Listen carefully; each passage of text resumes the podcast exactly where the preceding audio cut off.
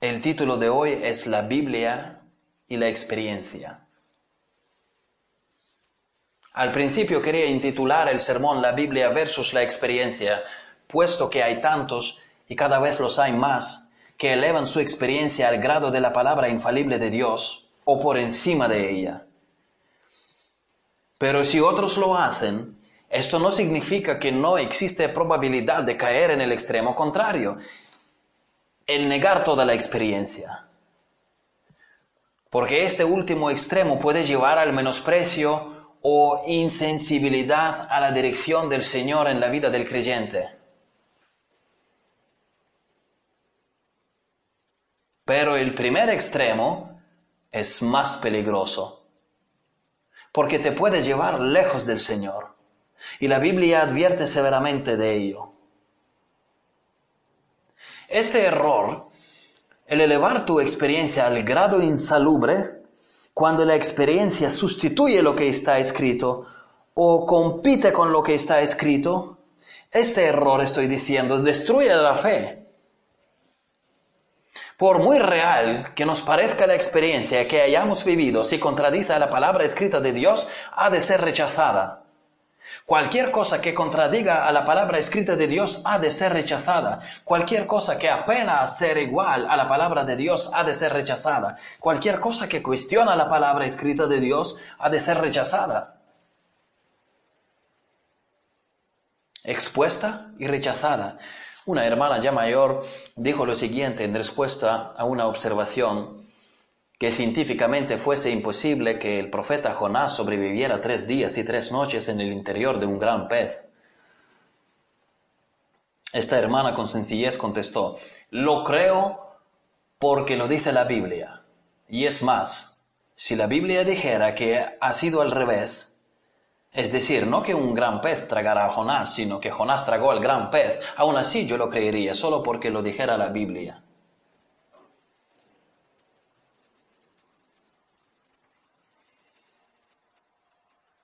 Pero hay ejemplos negativos del choque entre la Biblia y la experiencia. Esta experiencia puede ser diversa, puede ser pseudociencia, como la teoría de la evolución, un cuento en el que un sapo se convierte en un príncipe, solo que la conversión toma millones de años. Esta experiencia puede ser un sueño, pueden ser las emociones, puede ser incluso un milagro. Cristo advirtió que muchos hacedores de maldad harían milagros en su nombre, así que un milagro aún no atestigua la salvación. puede ser una supuesta, una supuesta visión. Hay muchos fraudes en este campo. Y el problema con la experiencia es que no es comprobable. Me refiero a la experiencia privada y subjetiva. Cualquiera puede afirmar que haya oído la voz de Dios. No hace falta mucho trabajo para esto. Y el único testimonio que tienes acerca de esto son las palabras de esta persona. ¿Qué me vas a decir si yo lo experimenté? Le abres la Biblia y él te da esta respuesta. Pero si yo lo experimenté,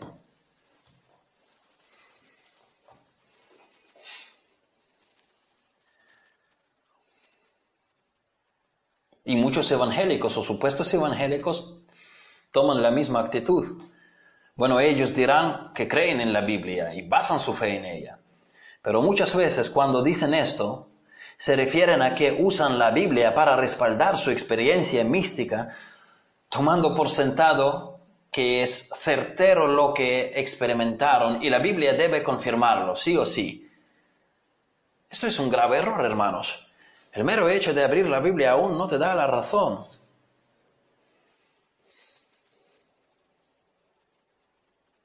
El diablo también utilizó y sigue utilizando la Biblia. Pero aún teniendo una experiencia certera y de Dios, nuestra fe se basa en la palabra escrita de Dios. Y esta es enseñanza clara de la escritura. Apóstol Pedro ha tenido una experiencia tan impactante que él mismo se limita en su descripción, limitándose a la constancia de los hechos. Vamos a leer un pasaje de la segunda epístola de Pedro, capítulo 1, versículos de 16 a 21. Segunda de Pedro, capítulo 1, versículos de 16 a 21. Leamos la palabra de Dios.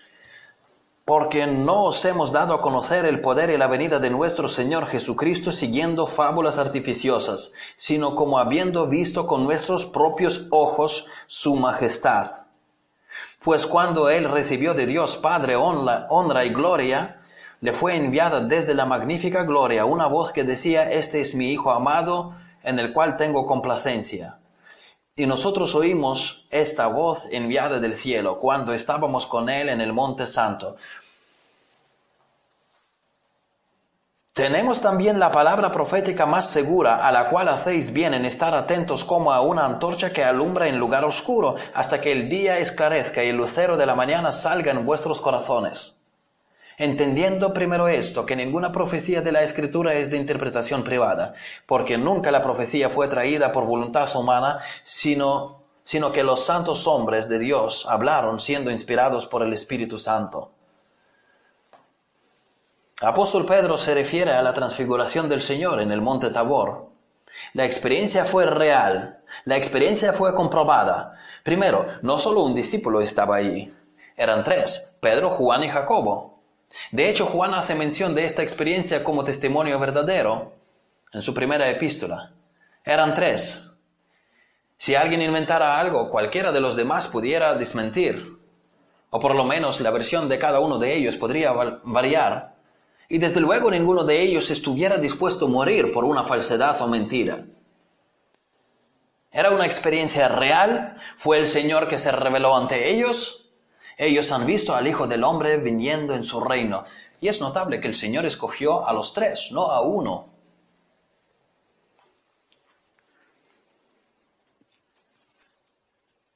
Otra característica de aquel testimonio es que los tres apóstoles han estado físicamente presentes en la transfiguración del Señor. No era una visión simplemente, no era un sueño, no era una impresión, no era una adivinación, no era un pensamiento. Aunque Dios puede dar visión, puede dar un sueño, puede dar pensamiento, pero esta, esta experiencia particularmente fue tan certera que todo había ocurrido estando los tres apóstoles físicamente presentes. Han sido testigos oculares, presentes físicamente, y han visto el reino de Dios venido con poder. Y miren, a pesar de toda esta certeza, mostrándoles su reino el Señor Jesucristo aún durante su ministerio en la tierra, siendo tres apóstoles, no uno, siendo tres los testigos de lo visto, estando allá físicamente, contemplando todo con sus ojos físicos y oyendo con sus oídos físicos la voz de Dios diciendo desde la magnífica gloria, este es mi Hijo amado en el cual tengo complacencia, a pesar de esta incuestionable certeza, Apóstol Pedro no parece enfocarlo. Los apóstoles han sido aquellos instrumentos a través de los que Dios nos ha dado el Nuevo Testamento. Y Pedro dice aquí que no lo han inventado, que Dios mismo habló con ellos. Es por eso que menciona este, esta experiencia. Ellos son las reveladores del Nuevo Testamento. Dios los usó para traernos la palabra escrita de Dios, una parte del canon de la Biblia.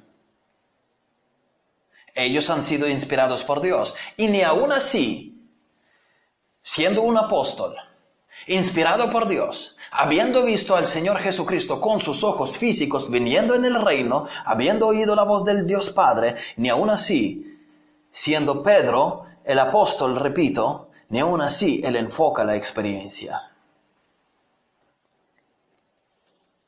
Ni aún así la pone en el centro. Él no entra en muchos detalles, como digamos, vimos a Cristo, vimos a Moisés, eh, vimos a Elías y las vestiduras del Señor eran así y luego nos quedamos tan impactados que no queríamos marchar de allá, queríamos hacer, hacer allá tres enramadas al Señor Jesucristo, a Moisés, a Elías y así sucesivamente. No trata de impresionar a los lectores. Habiendo mencionado una vez, él va a la, escritura. Miren versículos de 19 a 21. Tenemos también la palabra profética más segura, a la cual hacéis bien en estar atentos como a una antorcha que alumbra en lugar oscuro hasta que el día esclarezca y el lucero de la mañana salga en vuestros corazones. Entendiendo primero esto, que ninguna profecía de la Escritura es de interpretación privada porque nunca la profecía fue traída por voluntad humana, sino que los santos hombres de Dios hablaron siendo inspirados por el Espíritu Santo.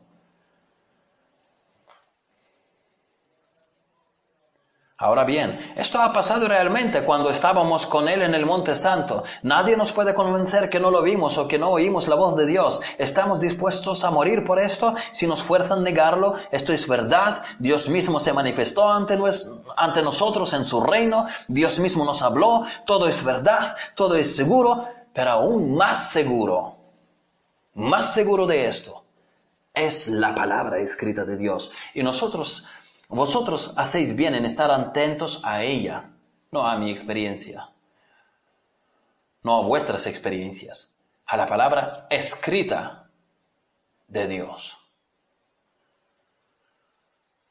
Versículo 21 repetimos, porque nunca la profecía fue traída por voluntad humana, sino que los santos hombres de Dios hablaron siendo inspirados por el Espíritu Santo. Este libro es inspirado por Dios.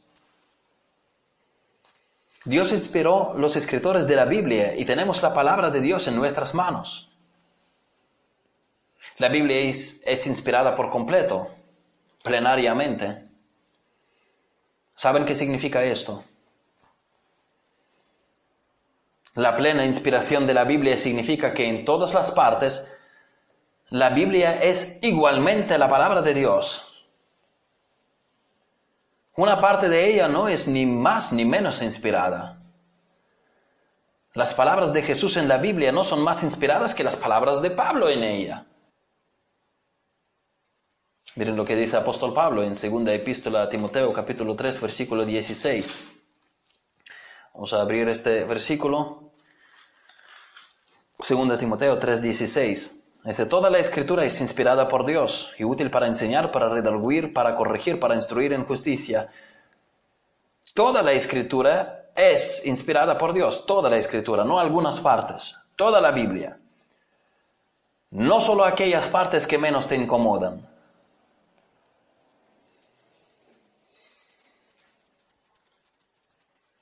También la Biblia es inspirada verbalmente. El ser inspirada plenariamente significa que toda la Biblia es, no contiene la palabra de Dios, sino que es la palabra de Dios. Y que es inspirada verbalmente significa que no solo las ideas de la Biblia son inspiradas y las palabras usadas no tienen importancia, sino que las palabras, el vocabulario, es escogido por el Espíritu Santo para expresar, eh, para expresar las ideas con las palabras precisas que el Espíritu de Dios ha querido. Podemos hablar mucho de esto, pero un ejemplo, en Mateo capítulo 5, versículo 18, Aquí dice el Señor Jesucristo, porque de cierto os digo que hasta que pasen el cielo y la tierra, ni una jota ni una tilde pasará de la ley, hasta que todo se haya cumplido. J es la letra más pequeña en el alfabeto hebreo y tilde es un guion pequeño, no sé cómo llamarlo, un palito que sirve para distinguir una letra de la otra.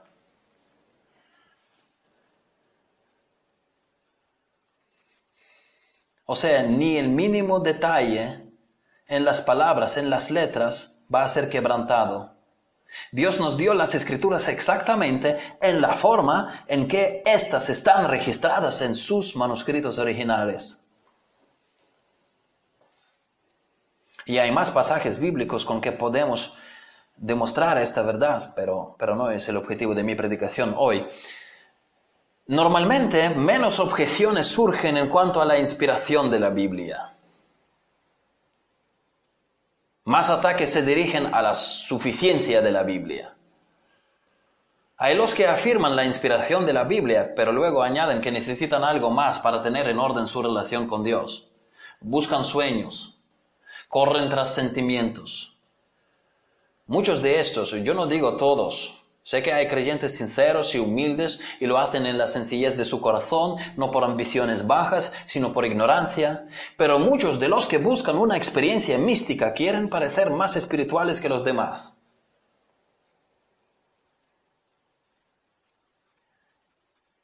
He oído a los evangélicos decir, después de que algo ha sucedido, decir, yo presentía que esto ocurriría, el Señor me lo estaba mostrando. Y mientras ellos decían esto, me acordaba que antes del acontecido no parecían sentir nada. Su comportamiento era normal, como si no hubiese de suceder nada. Pero después del acontecido quisieron presumir. Quisieron mostrarse pequeños apóstoles o profetas.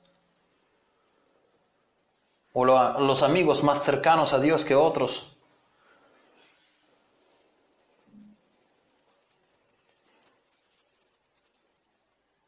Y aunque digan algo antes del suceso, miren, yo no me dejo llevar por los sentimientos de nadie, ni por mis propios.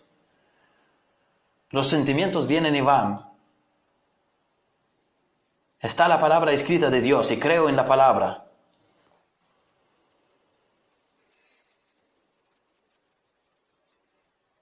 Hay los que en lugar de leer y estudiar la Biblia sacan algún pasaje al azar, como echando suerte, a veces incluso mezclando los papelitos con los versículos anteriormente, y lo que salga, esta será la suerte del día. ¿Qué es? Un, un casino. La Biblia tiene que ser leída sistemáticamente, desde su primera página hasta la última. En Apocalipsis 1.3 dice, Bienaventurado el que lee y los que oyen las palabras de esta profecía y guardan las cosas en ella escritas, porque el tiempo está cerca. No dice, Bienaventurado el que juega dados encima de esta profecía. Tú tienes que sistemáticamente leer la palabra de Dios y así conocerlo y obedecer todo lo que Él ha dicho en su palabra, no jugar barajas o ruleta en la Biblia. Aparta tiempo cada día y lee las palabras de esta profecía. Si alguien te manda una carta, ¿la lees toda? ¿O echas suerte que parte leer? Mira lo que han hecho en Berea, después de la predicación de Pablo, Hechos 17:11. Y estos eran más nobles que los que estaban en Tesalónica, pues recibieron la palabra con toda solicitud, escudriñando cada día las escrituras para ver si estas cosas eran así. ¿Tú escudriñas cada día las escrituras? A propósito, si alguien cuestiona mis predicaciones, que lo haga escudriñando las escrituras, como lo hicieron los de Berea. Ellos oyeron la predicación de Pablo y la examinaron en la luz de las escrituras del Antiguo Testamento. Y después de haberlo comprobado, creyeron cuando vieron que Pablo predicaba lo que estaba escrito. Esta es la actitud correcta. Nos lo dice el siguiente versículo, Hechos 17, 12. Así que creyeron muchos de ellos, y mujeres griegas de distinción y no pocos hombres. Fue después de ellos eh, haber estudiado las escrituras y comprobar el mensaje de Pablo con lo que estaba escrito.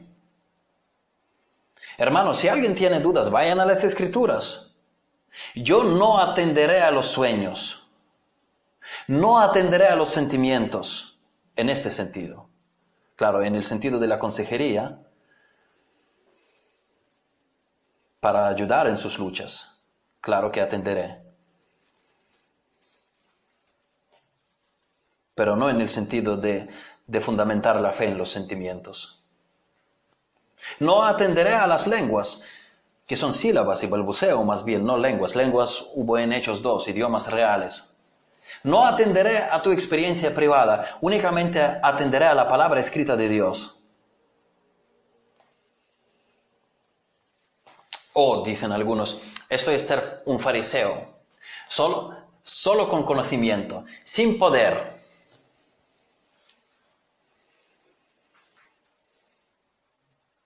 Es una pena que muchos creen que el poder consiste en los sentimientos y en misticismo.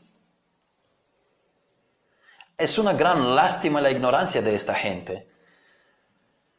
Si cuanto más místico eres, más poder implica, entonces las religiones paganas deberían ser las más poderosas.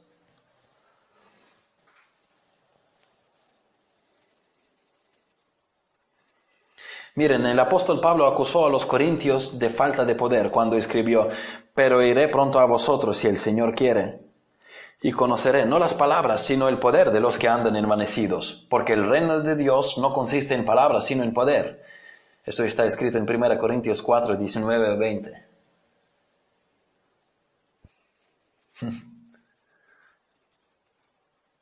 No las palabras, sino el poder. Y eso con todo lo que tenían los corintios, con todas sus lenguas, con todos sus abundantes dones. De tal manera que nada os falte ningún don, les dice Pablo en versículo 7 del primer capítulo. Y volviendo al capítulo 4 de la epístola, el apóstol dice en versículo 8, ya estáis saciados, ya estáis ricos, sin nosotros reináis.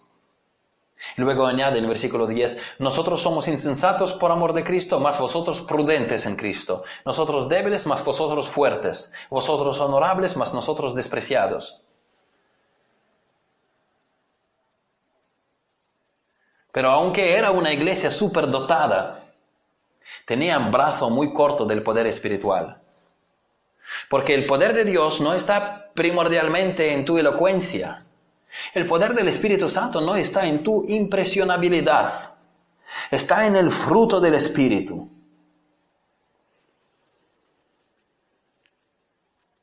Uno, debe, uno puede alabar a Dios con las dos manos y piernas levantadas y al mismo tiempo vivir como un mundano entre semana.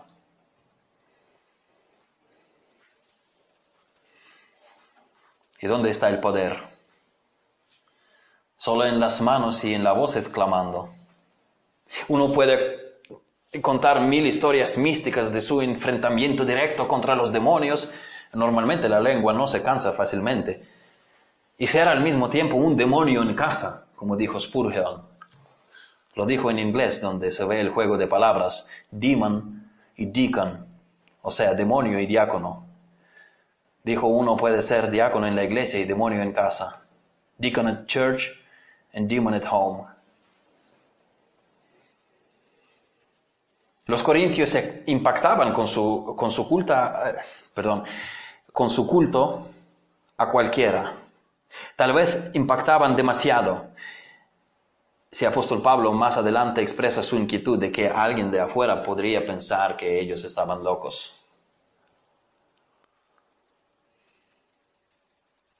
Pero todo esto, todo este espectáculo de los corintios no era el poder de Dios, sino las palabras. El reino de Dios no consiste en palabras, sino en poder. ¿Qué quiere decir esto? Que el poder espiritual no se manifestaba en los corintios cuando ellos se dividían por grupos. Yo soy de Pablo, yo de Apolos, yo de Cefas, yo de Cristo. Los que decían que eran de Cristo se elevaban aún más alto que los grupos anteriores. Esto es como si dijesen, ¿quién es Pablo? ¿Quién es Pedro? ¿Quiénes son los demás ministros del Evangelio? Nosotros no los necesitamos y no necesitamos a nadie porque vamos manejando nuestra vida espiritual y la iglesia sin nadie directamente con Cristo. Nosotros estamos por encima de los demás. Estos sí que eran los mejores. Que el poder espiritual no se manifestaba en la vanagloria, cuando los corintios contemplaban sus dones, en lugar de disciplinar a un miembro que cometió un acto de la inmoralidad sexual. Que el poder espiritual no se manifestaba en las falsas enseñanzas acerca de la resurrección que mantenían los cristianos en Corinto. que el poder espiritual no se manifestaba en los litigios, en juicios, los unos contra otros y así sucesivamente. Leen la epístola a los Corintios, la primera epístola. Miren, miren en qué no se manifiesta el poder de Dios en sus vidas. Mira tú en qué no se manifiesta el poder de Dios en tu vida. Las palabras y el espectáculo todavía no son muestras del poder, pero el fruto del Espíritu Santo sí lo es.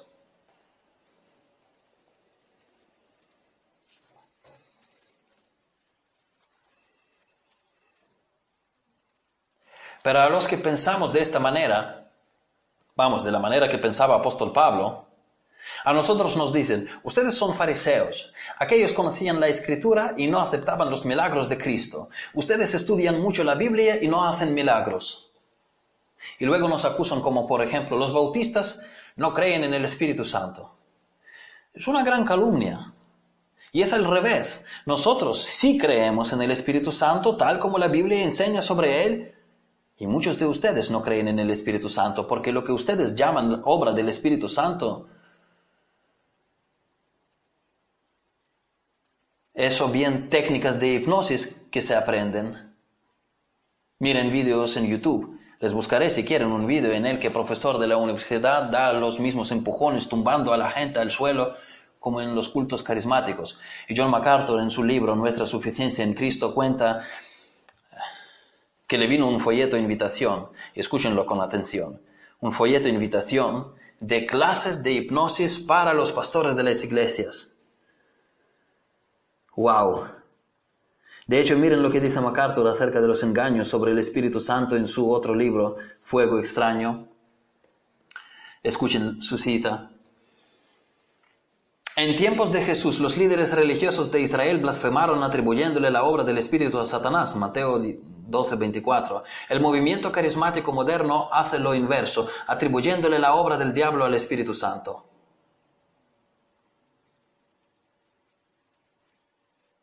Los trucos carismáticos vienen o bien de las técnicas aprendidas del control sobre el cuerpo humano, o bien de los demonios.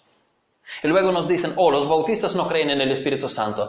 Leed nuestros libros sobre el Espíritu antes de hablar. Escuchad nuestras predicaciones. Vosotros no creéis en el Espíritu Santo porque lo que llamáis el Espíritu Santo no es el Espíritu Santo.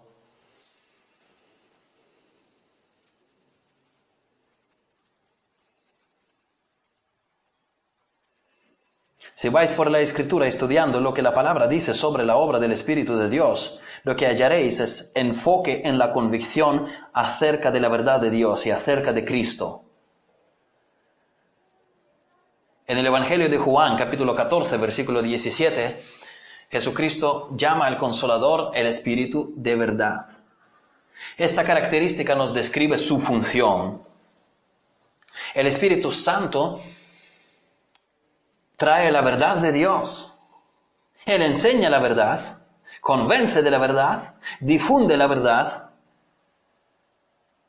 Luego versículo 26 dice, Él os enseñará todas las cosas. Y las enseñó. Y enseña tenemos la palabra completa de Dios y el Espíritu Santo ilumina nuestra mente para entender la palabra y aceptarla. El mundo no la recibe porque no tiene el Espíritu Divino. Nosotros la recibimos porque el Espíritu Santo mora en nosotros. Y os recordará todo lo que yo os he dicho, sigue explicando el Señor. El Espíritu Santo se dedica a la enseñanza.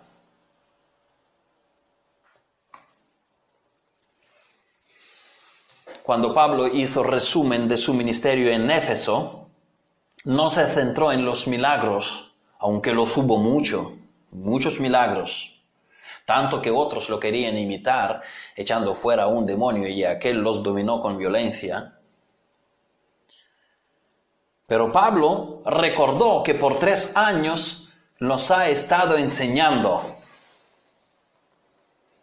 El libro de Hechos capítulo 20, versículo 20 Dice, y como nada que fuese útil, he rehuido de anunciaros y enseñaros públicamente y por las casas. Les dio un curso completo de teología, sin evadir nada. Versículo 27. Porque no he rehuido anunciaros todo el consejo de Dios. Es, es lo que necesitamos nosotros, un curso completo de la teología bíblica. Luego versículo 31. Por tanto, velad, acordándoos que por tres años, de noche y de día, de noche y de día, remolineaba ante vosotros. Eh, eh. De noche y de día, no he cesado de amonestar con lágrimas a cada uno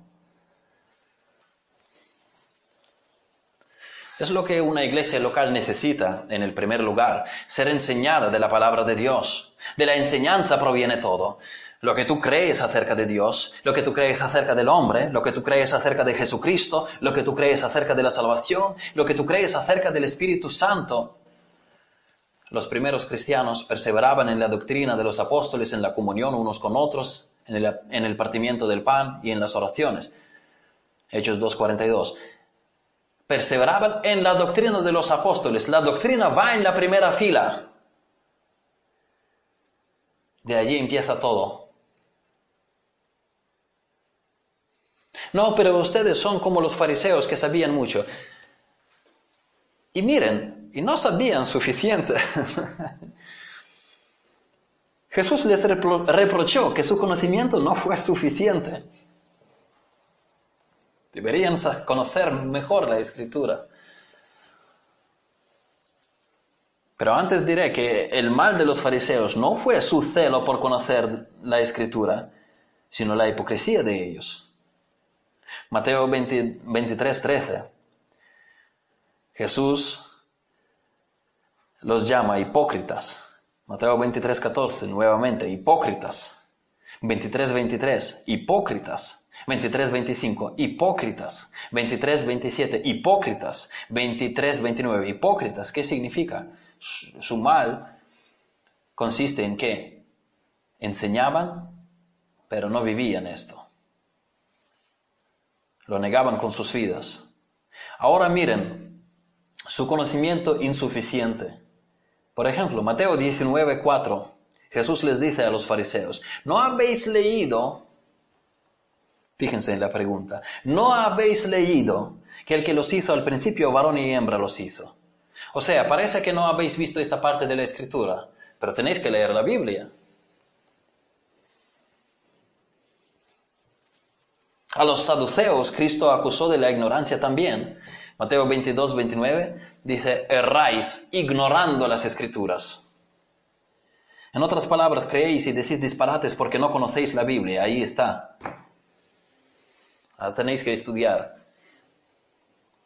En Juan 5:39 Jesús dice a los judíos, escudriñad las escrituras, porque a vosotros os parece que en ellas tenéis la vida eterna y ellas son las que dan testimonio de mí. Es decir, estudien la Biblia mejor. Si no me habéis visto a mí en ella, la habéis escudriñado mal.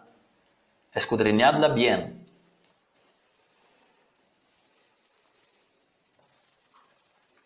Cristo nunca menospreció la importancia del conocimiento de las escrituras.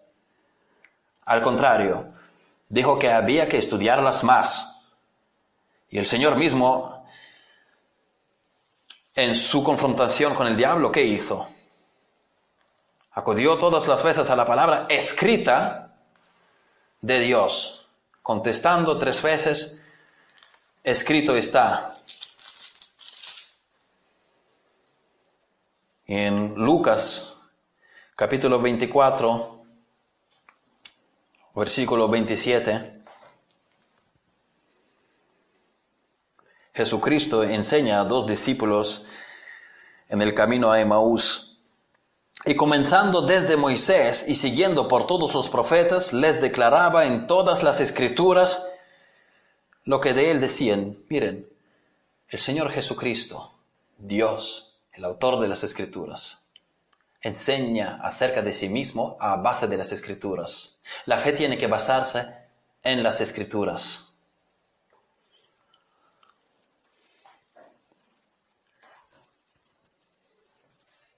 Luego también nos dicen, el conocer mucho la escritura es conocer la letra y privarse del conocimiento místico espiritual que trae el espíritu. Y la Biblia dice que la letra mata, pero el espíritu vivifica. O sea, Resulta, según esta equivocada interpretación de 2 Corintios 3, resulta que existe la palabra de Dios escrita por un lado y por otro lado hay una palabra mística que proviene del Espíritu directamente aparte de lo escrito, así entrando en tu mente directamente, o por encima de lo escrito. Tú lees la Biblia y entiendes algo más diferente de, lo que, de, lo que está diciendo, de lo que están diciendo las letras. Lo escrito es básico, pero lo místico, lo espiritual es de mayor grado. Si te detienes mucho estudiando lo que está escrito, no vivirás con tanta abundancia espiritual que si pasaras a otro nivel, por encima de lo escrito, percibiendo las revelaciones del Espíritu, aparte de la palabra básica que es la Biblia. Por eso la letra, o sea, la Biblia, matan. No te deja vivir en mayor cercanía con Dios si te limitas con ella. Pero el Espíritu vivifica, o sea, te eleva a mayor nivel espiritual y a la experiencia más mística de la comunión con Dios. Hermanos, todo esto es una falsedad, simplemente porque Pablo nunca pretendió decir semejantes disparates. Veamos lo que habla apóstol Pablo. Vamos a este pasaje, 2 Corintios capítulo 3, versículos de 1 a 6. Vamos a ir versículo por versículo. Versículo 1. ¿Comenzamos otra vez a recomendarnos a nosotros mismos o tenemos necesidad como algunos de cartas de recomendación para vosotros o de recomendación de vosotros? Había falsos maestros judaizantes en la época de la iglesia primitiva. A veces por donde pasaba Pablo ellos iban detrás enseñando que aparte de la fe en Jesucristo, los creyentes de los gentiles tenían que circuncidarse y cumplir la ley de Moisés. Pablo escribió toda una epístola a los Gálatas para debatir sobre este asunto. Uno de los trucos que estos judaizantes utilizaban para desviar a los hermanos del camino del Evangelio era negar el apostolado de Pablo. Ellos decían que Pablo, eh, que Pablo predicaba falsa doctrina, falsa doctrina de la salvación por fe solamente, y que Dios no lo ha llamado a ser apóstol de Jesucristo.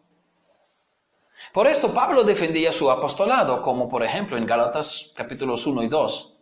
Y en este versículo Pablo dice, ¿acaso necesitáis referencias de Jerusalén para nosotros, para confirmar quiénes somos?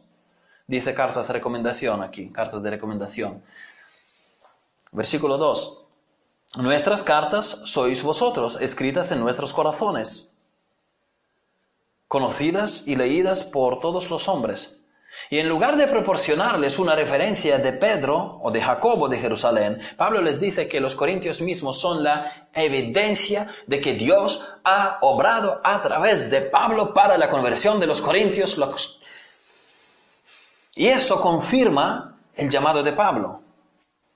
Versículo 3 siendo manifiesto que sois carta de Cristo expedida por nosotros, escrita no con tinta, sino con el Espíritu de Dios vivo, no en tablas de piedra, sino en tablas de carne de corazón. Las recomendaciones de Pablo no fueron escritas con la tinta en papel, sino con el Espíritu Santo quien transformó a los corintios, quien los regeneró esta recomendación fue escrita en los corazones, en las tablas de carne, no de piedra. ¿Qué fue escrito en las tablas de piedra? La ley de Moisés, los diez mandamientos. Los diez mandamientos específicamente. ¿Y, qué es lo que está escrito en las piedras de, carne, en los corazones? La obra del Espíritu Santo. El corazón de una persona regenerada es transformado, es nuevo Aquí se contrastan los diez mandamientos y el Evangelio, la ley y la gracia, tablas de piedra y tablas de carne, los corazones. Versículo 4. Y tal confianza tenemos mediante Cristo para con Dios. Por esto Pablo puede asegurar a los demás con certeza que Él es apóstol por la obra de Dios a través de Él como dijo William MacDonald, un cambio notable en la vida de los corintios alaba al apóstol. Estas son sus referencias, estas son sus cartas de recomendación. Esto atestigua de su apostolado, su llamado para el ministerio del Evangelio, para ser apóstol de Jesucristo.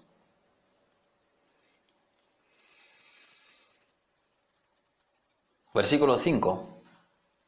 No que seamos competentes por nosotros mismos para pensar algo como de nosotros mismos, sino que nuestra competencia proviene de Dios. Aquí Pablo vuelve a resaltar que no es Él que produce todo esto, Dios actúa a través de Él, Él no es capaz de regenerar a nadie, esto lo hizo el Espíritu de Dios. El Espíritu regeneró a los corintios, el Espíritu les dio vida.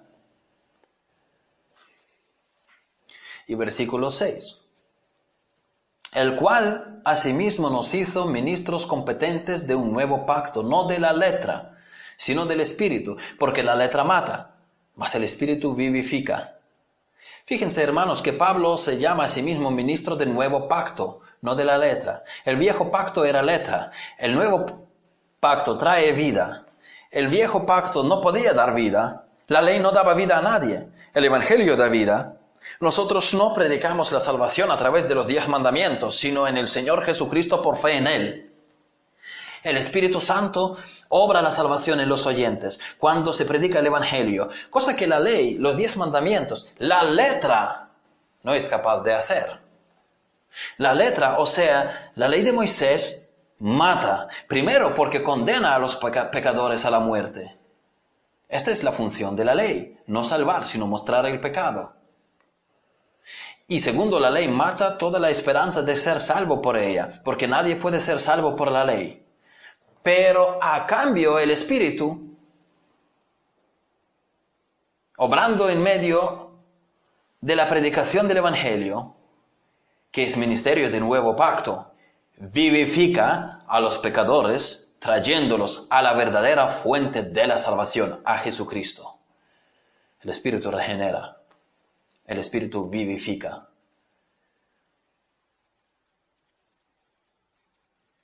Este es el sentido del pasaje. Y lo han torcido sin tomar la molestia de estudiarlo. Las palabras del proverbista son oportunas aquí. El alma sin ciencia no es buena. Proverbios 19.2. En ningún momento Pablo rebajó la importancia del conocimiento de la escritura. Él también, como Pedro, compartió su experiencia en 2 Corintios 12. Pero no llamó a nadie a basar su fe en esta experiencia. Al contrario, es Pablo que tanto resalta en sus epístolas la autoridad de las escrituras, cuando dice, porque está escrito,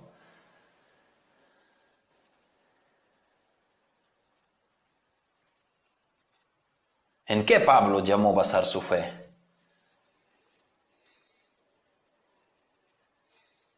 Miren cómo Pablo enfoca la escritura. Romanos 15:4 dice, porque las cosas que se escribieron antes para nuestra enseñanza se escribieron, a fin de que por la paciencia y la consolación de las escrituras tengamos esperanza. Y en 1 Corintios 4:6 dice, pero esto, hermanos, lo he presentado como ejemplo en mí, en Apolos, por amor de vosotros, para que nosotros aprendáis a no pensar más de lo que está escrito. O sea que por causa de uno os envanezcáis unos contra otros. No necesitamos más de lo que está escrito. La Biblia contiene todo lo que el creyente necesita para su salvación y conocimiento de Dios. No necesita nada más. La Biblia es suficiente. Volvamos a segunda epístola de Timoteo, capítulo 2 capítulo 3, versículos de 15, vamos a leer todo el pasaje de 15 a 17, y que desde la niñez has sabido las sagradas escrituras, las cuales te pueden hacer sabio para la salvación por la fe que es en Cristo Jesús. Son suficientes las escrituras para conocer el camino de la salvación. Sigamos leyendo. Toda la escritura es inspirada por Dios y útil para enseñar, para redarguir, para corregir, para instruir en justicia, a fin de que el hombre de Dios sea perfecto, enteramente preparado para toda buena obra. Preste atención que la escritura es absolutamente suficiente para el cristiano, a lo cual indican palabras como perfecto, enteramente preparado, Toda buena obra, toda buena obra. No hay nada en que la escritura te faltara. No necesitas nada más para tu fe en el Señor Jesucristo y para tu caminar con Él. Si estudias la Biblia, si la aplicas, si la haces tu propia convicción, si la pones por obra en tu vida, serás completo, enteramente preparado.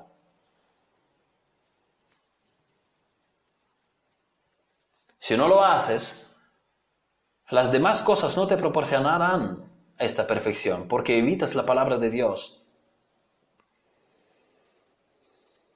La escritura te es completamente suficiente para que estés enteramente preparado para realizar cualquier bien para el Señor. No necesitas nada más, ni un programa adicional, ni psicología, ni experiencia mística. Para conocer al Señor, para andar en obediencia a Él, para ganar almas, para servir en la iglesia, tienes todo lo que necesitas en la Biblia. Es completa. El problema con muchos cristianos es que este camino no es tan flipante como el, como el entusiasmo. Hay que estudiar la Biblia. Hay que esforzarse en, en obediencia. Hay que programar cambios en longanimidad. Más fácil es venir a uno de esos cultos eufóricos enchufarse a una agitación de las emociones, experimentar un tembleque en el cuerpo, llamarlo todo Espíritu Santo y hacerse la idea que ya todo está en orden mientras saliste del culto con la condición que entraste. Pero así no se produce la madurez espiritual. Dios quiere que nosotros conscientemente y voluntariamente obedezcamos a Él, obedezcamos su palabra que nos santifiquemos, que nos transformemos en la santa imagen de su Hijo Jesucristo. ¿Tú cómo quieres vivir? ¿Buscando el camino fácil, una euforia, convenciendo que eso es la palabra de Dios? ¿O prefieres ir a lo que realmente es la palabra de Dios? Tenemos también la palabra profética más segura, a la cual hacéis bien en estar atentos como a una antorcha que alumbra en lugar oscuro Ve a la palabra profética más segura, no a las emociones. Ve a la antorcha, no a las chispas. Isaías 8:20. A la ley y al testimonio. Si no dijeran conforme a esto, es porque no les ha amanecido.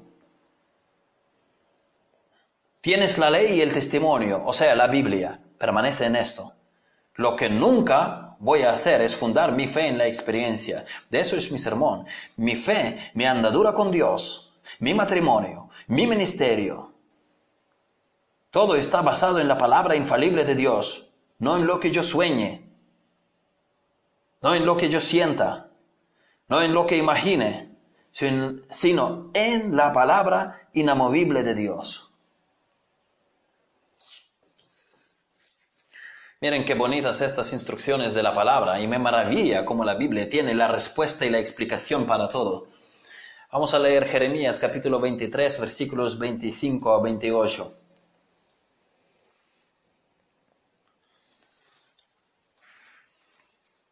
Yo he oído lo que aquellos profetas dijeron, profetizando mentira en mi nombre, diciendo soñé, soñé, ¿Hasta cuándo estará esto en el corazón de los profetas que profetizan mentira y que profetizan el engaño de su corazón?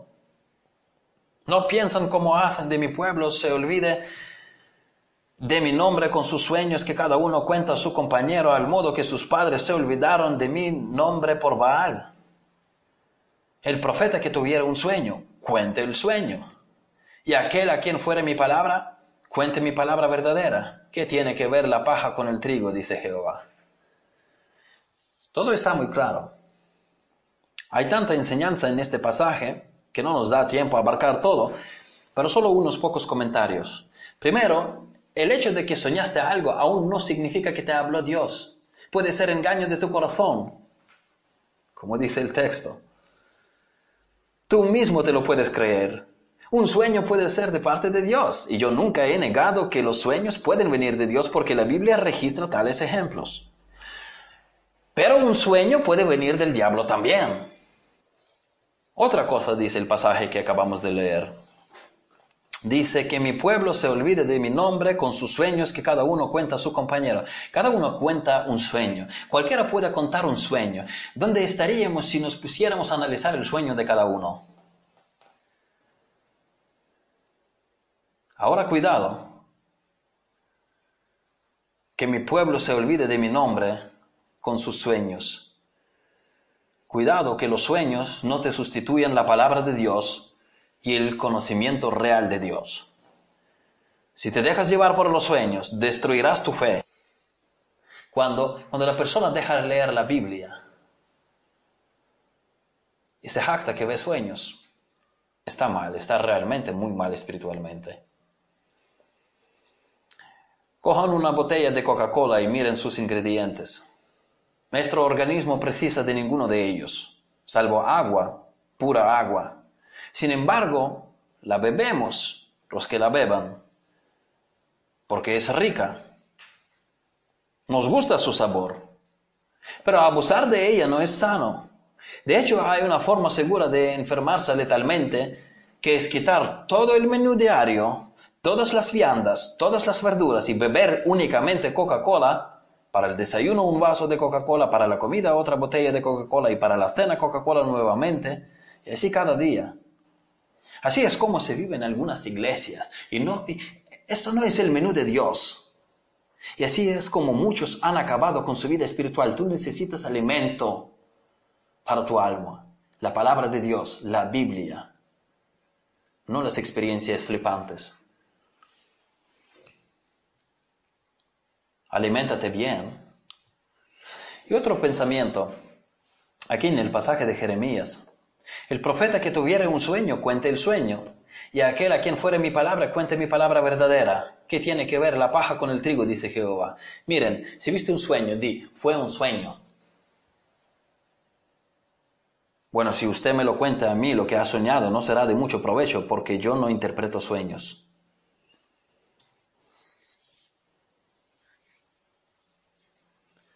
Pero esa es la idea. La paja no es trigo. No digas, esto es la palabra de Dios. Es, un sueño. Di, vi un sueño. no digas, así dice el Señor. Di, vi un sueño simplemente, ya. Si Dios quiere mostrar algo a la iglesia, para esto hay la palabra de Dios y varones encomendados para ministrarla. En la dispensación del Nuevo Testamento, Dios dirige a su pueblo en la tierra a través de la iglesia local, la cual se sujeta a Cristo, quien es la cabeza de la iglesia, y es autogobernada la iglesia. Una iglesia local es autogobernada bajo el gobierno de Cristo. En este autogobierno de la iglesia hay oficios a los que la iglesia misma encomienda a hombres aprobados, pastores y diáconos quienes son responsables por la dirección de la iglesia. Los pastores apacentar la grey y los diáconos hacer siervos y liberar a los pastores de tareas como logística y suministro para que los pastores puedan tener libertad para el ministerio de la palabra. Y el pastor debe predicar la palabra por la que Cristo o a través de la que Cristo gobierna su iglesia. Miren lo que dice Pablo con respecto a esto, y es el último pasaje que leemos hoy, segunda epístola a Timoteo, capítulo 4, versículos de 1 a 5. Vamos a leerlo por versículos, versículo por versículo. Te encarezco delante de Dios y del Señor Jesucristo, que juzgará a los vivos y a los muertos en su manifestación y en su reino. Es una orden lo que va a continuación. Es una orden para los pastores, no es opcional. Si uno no sea capaz de cumplir con su deber, que cede el púlpito al otro. Versículo 2. Que prediques la palabra, que instes a tiempo y fuera del tiempo, fuera de tiempo, redarguye, reprende, exhorta con toda paciencia y doctrina. Predicar la palabra. Esto es lo que bajo la gracia de Dios haré y Dios mediante lo que harán otros siervos de Dios aquí en esta futura iglesia bautista. Pediré al Señor toda paciencia y que me dé sabiduría a exponer toda doctrina, no superficial, superficialmente. Aquí dice, con toda paciencia y doctrina. La gente hoy en día, mucha gente hoy en día tiene miedo a la doctrina. Pero yo voy a exponer la doctrina. Porque es mi deber para esto Dios me ha encomendado. Habrá momentos para reprensión. Aquí dice, redarguye, reprende, exhorta con toda paciencia y doctrina. Habrá momentos para reprensión cuando lo necesitamos y la palabra lo exige. Y también habrá momentos para exhortación, para palabra de ánimo y de esperanza. Pero vamos a predicar, voy a predicar la palabra. Versículo 3. Porque vendrá tiempo cuando no sufrirán la sana doctrina, sino que teniendo comezón de oír, se amontonarán maestros conforme a sus propias concupiscencias. Hoy es este tiempo. La gente no soporta sana doctrina. Dicen en su ignorancia, esto es para fariseos. Allá tú, si dices así, tienes comezón de oír. Versículo 4 y apartarán de la verdad del oído y se volverán a las fábulas. Este versículo es la esencia de mi predicación hoy. Yo los llamo hoy, los exhorto hermanos, que vayan a la verdad de Dios, a la palabra infalible, y que no se den a las fábulas, a las experiencias como sueños, sentimientos, presentimientos, voces y otras cosas. Vayan a la verdad de, la palabra. Versículo 5. Pero tú sé sobrio en todo, soporta las aflicciones, haz obra de evangelista, cumple tu ministerio. Dios me dé fuerza a ser así. La palabra llama al predicador ser sobrio, es contrario a estar ebrio de sus imaginaciones. Un ministro del Evangelio debe ser vigilante. Y aquí termino. Apóstol Pedro tuvo una experiencia real y extraordinaria. Una experiencia increíblemente maravillosa. Y sin embargo él, siendo además apóstol y estando seguro que aquello realmente ocurrió con el Señor mismo, estando todos físicamente presentes, con todos apóstoles, eh, con los dos apóstoles más, los apóstoles que pueden confirmar también, estando en el pleno uso de sus sentidos, y el apóstol Pedro llama a los cristianos a acudir, estar atentos, basar su fe en la palabra escrita de Dios, en la Biblia.